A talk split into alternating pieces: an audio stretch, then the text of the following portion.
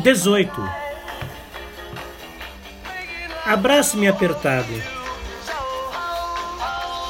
Home Time. 12 de 9, 1963.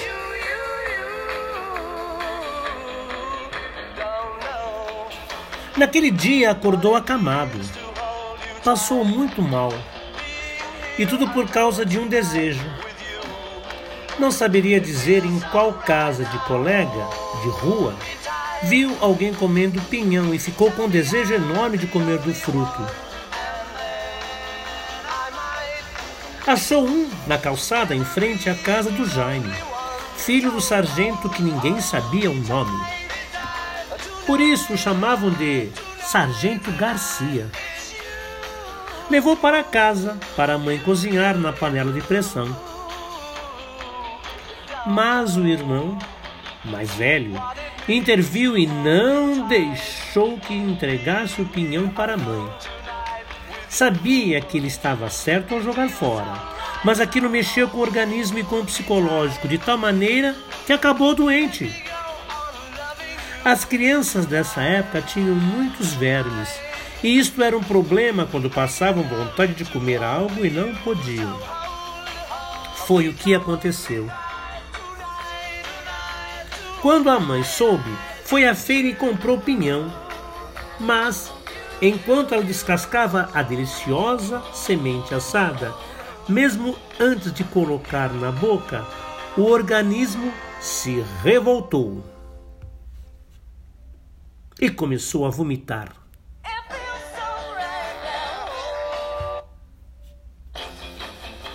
Sem saber por quê já que tudo o que queria era comer aquele pinhão. Passou maus bocados e houve necessidade de procurar ajuda médica. Estava de cama e medicado, tomando um xarope contra vermes, mas a melhor coisa recebida foi o abraço apertado do amigo que, assim que soube que estava de cama, veio de imediato visitá-lo. Ele trouxe o violão e começou a tocar um monte de canções dos artistas da Jovem Guarda. Gostou de todas.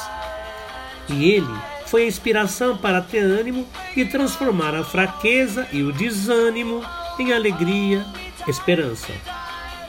A música que mais impressionou foi uma que ele aprendeu e que fala de uma coruja.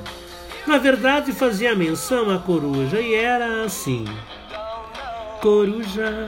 Ah, ah, ah, ah, o nome que dei àquele alguém que passa e nem sequer olha ninguém, pensando em só dar ela no lugar. Não tinha certeza se era dos VIPs ou de outra dupla que faziam sucesso nos anos 60, especialmente durante a Jovem Guarda. Na verdade, quem gravou a música foi a dupla Deno e Dino, com certeza, pois viu na casa do amigo o LP do disco com o mesmo nome, Coruja. A pergunta era se ele tinha mostrado nossa música, a música dos Beatles, para alguém. E ele respondeu que havia tocado a canção para o professor de violão enquanto conversava ele falou que queria cantar a música Coruja no domingo, em cima do muro da casa dele. Quando a vizinha que morava ao lado aparecesse no portão, para ficar fazendo número com sua arrogância e com sua petulância. Achando-se exatamente como diz a letra da música, pensando em só dar ela no lugar. Quer saber uma coisa? Ela nem era bonita, segundo os dois, e nem boa, como diziam na época. Era magricela, não se vestia bem. E nem era, na verdade, nem tinha um rosto bonito como Eleonor. Parecia que ela estava sempre brava.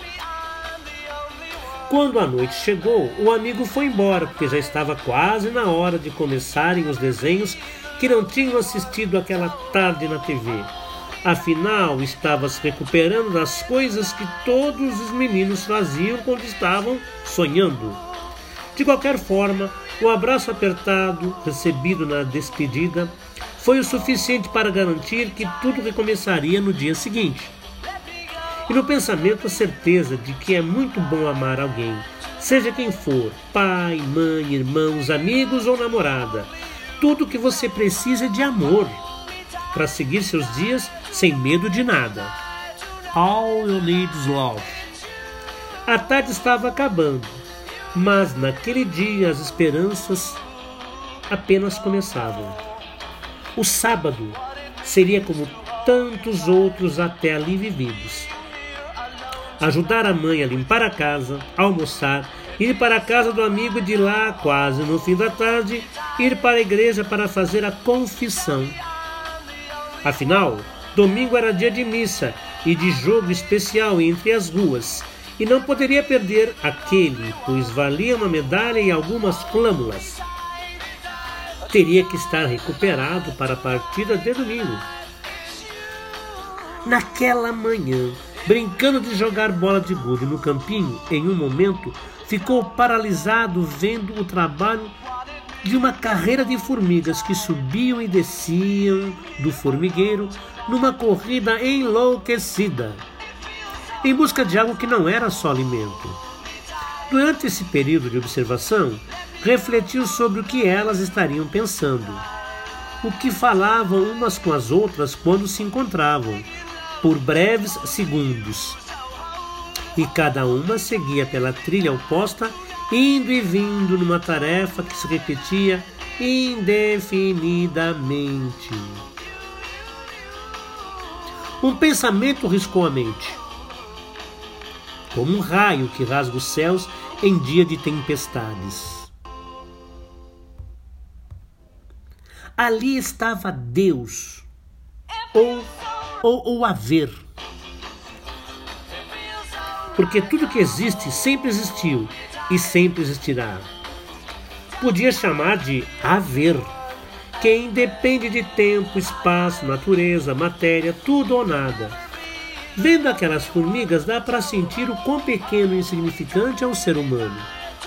Percebeu que tudo está conectado e desconectado ao mesmo tempo tudo existe e deixa de existir em fração de milésimos de segundos, para depois voltar a reexistir.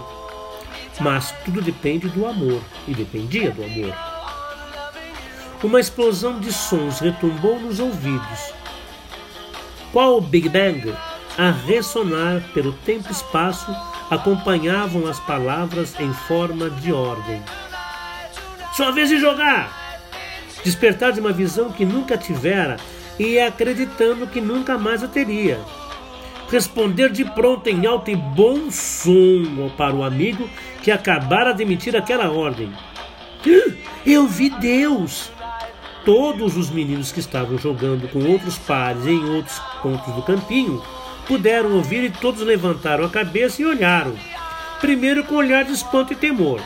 Depois, com uma gargalhada em uníssono que desabou com uma cachoeira. O amigo não se conteve e retrucou. Pô, meu, para de bobeira e joga logo. Parece que bebe. Já ganhei três bolinhas tuas. E se não jogar, vou pegar as outras. Qual é a tua? De fato, já estava em desvantagem no jogo devido à viagem. Ele achara um jeito de levar três bolinhas de forma ilícita. Mas tudo bem, estava preocupado, pelo menos naquele instante, com o jogo de Fubeca. Observava as bolinhas de gude com seus tamanhos e cores diferentes e imaginou o universo com seus planetas e tudo o que ele contém. Ao perder o jogo de bolinha de gude, numa tacada genial do amigo, percebeu que o que estava em jogo, na verdade,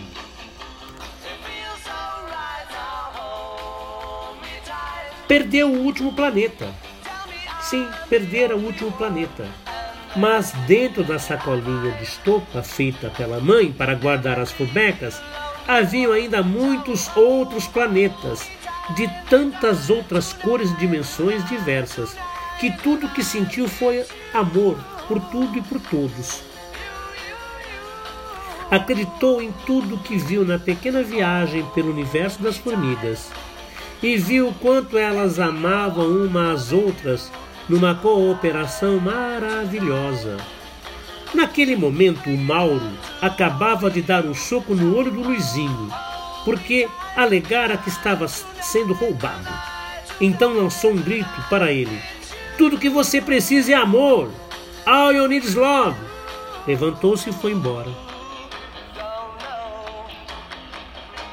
O mundo no qual você e eu vivemos é muito mais rico, graça e graças aos que vieram antes de nós e escreveram seu impacto na cultura humana. Newton e Marconi, Shakespeare e Steinbeck, Bach e Beatles. Richard Dawkins.